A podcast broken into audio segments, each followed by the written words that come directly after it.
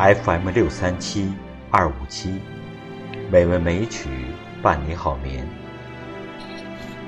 亲爱的听众朋友，今天是二零一九年三月十一日，是美文美曲第一千五百八十九期节目时间。今天主播心静将给您带来张贤亮的。邢老汉和狗的故事节选。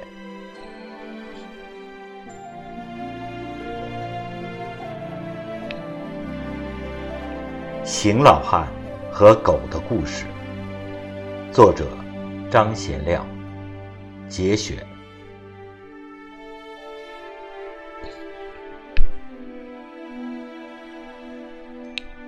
这条黄狗，就是他这次进城遇见的。那时他还小，野生也长得，从来没有人喂过。在邢老汉把车歇在工地上吃干粮的时候，他在一旁歪着脑袋盯着他。邢老汉就给他撕了两小块饼子。这一来，他就成天在邢老汉的车后跟着。第四天。在邢老汉赶车回家的那个早晨，他还一直跟着大车跑出城外。邢老汉看着不忍心，一念之下就把他抱到车上来了。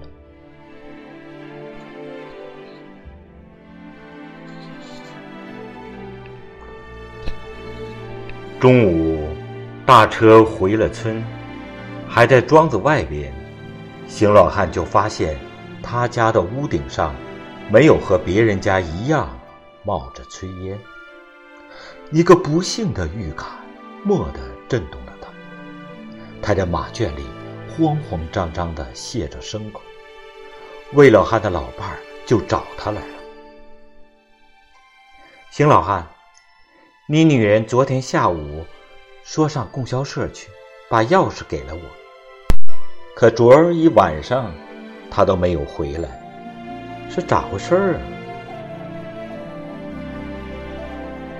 邢老汉接过钥匙，急忙到家，用颤抖的手打开房门。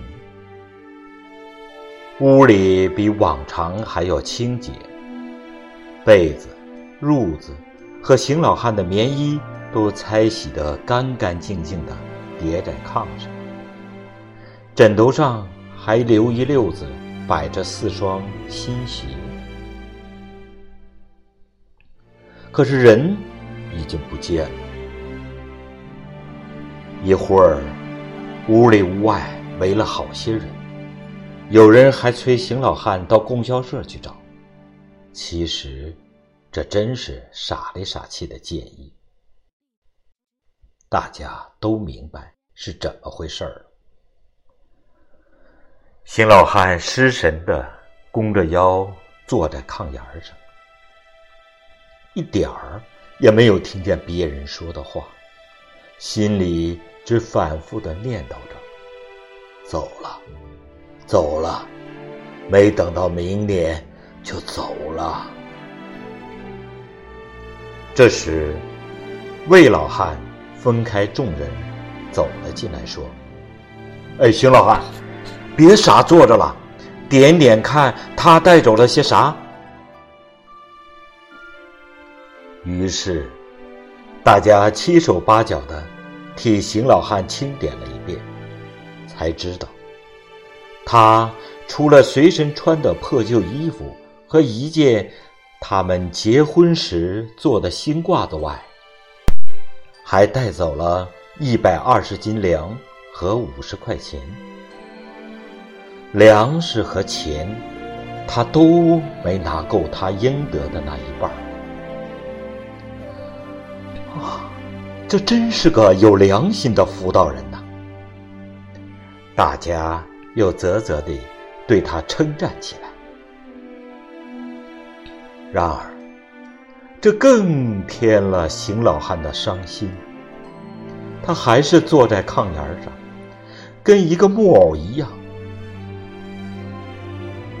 快上工的时候，卫队长急忙走进屋里，对邢老汉说：“哎，正好，公社的拖拉机这就进城拉化肥，你快进趟城，汽车站、火车站都去找一找。一个夫道人带一百多斤粮，不容易上路哩。”哼，我问了，他是昨儿个下午搭三队拉白菜的车进的城。傍晚才到城里啊！魏队长还怕他出意外，又派了个年轻的后生跟他一起去。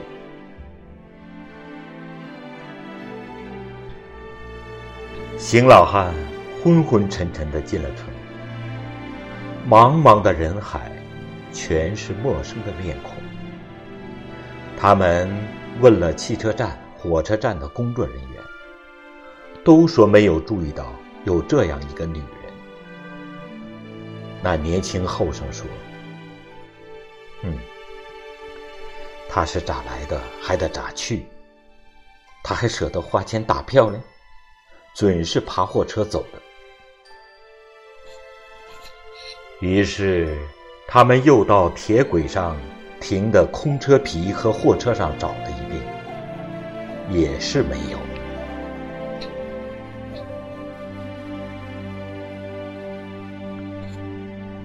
第二天下午，他们又搭上顺路的车返回了。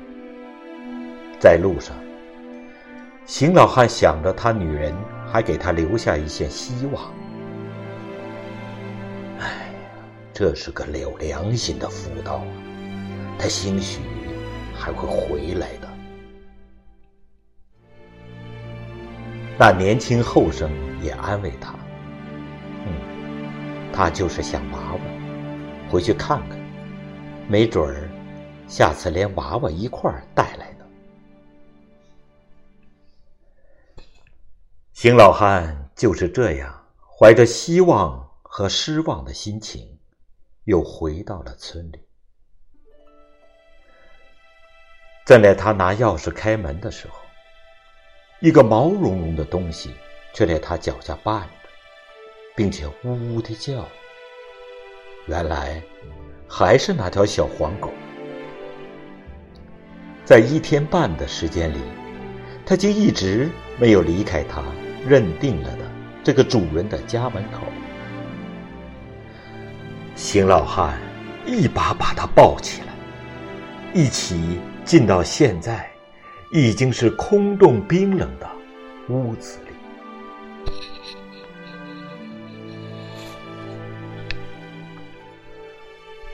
从此，邢老汉又恢复了十个月以前的生活，只多了一个美好的回忆。一个深切的怀念，一个强烈的期盼，和一条小黄狗。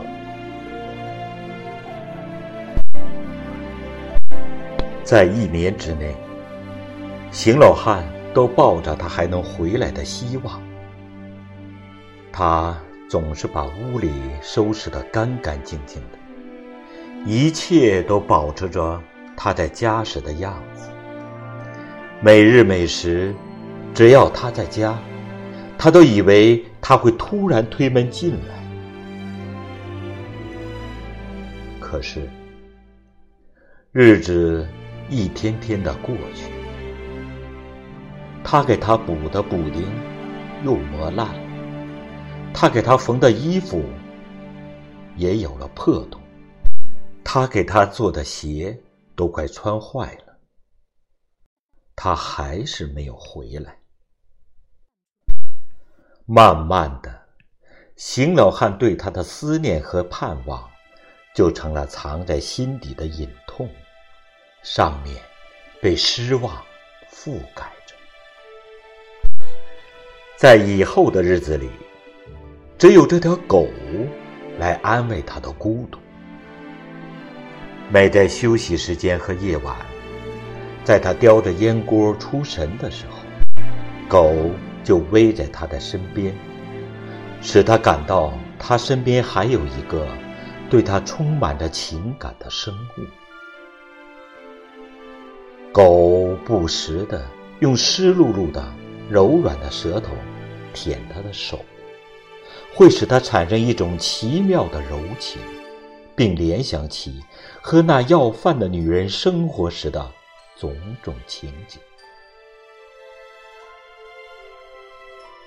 狗的那对黑多白少的、既温顺又忠实的眼睛，能唤起他。对他的一连串回忆，使他进入一个迷茫的意境。因为那个女人的眼睛，同样是那样的忠诚，那样的温顺。总之，这条现在长得很大、很壮实的黄狗，已经成了他与他之间的一个活生生的联系。因为他正是他走的那天被领回来的，在他的记忆里，他甚至以为这条狗是他临走时留给他的纪念。然而，这个联系也终于被扭断了。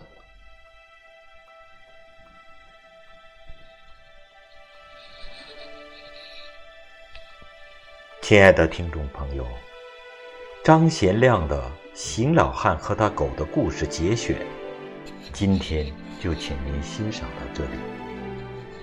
主播心静，祝您晚安，再见。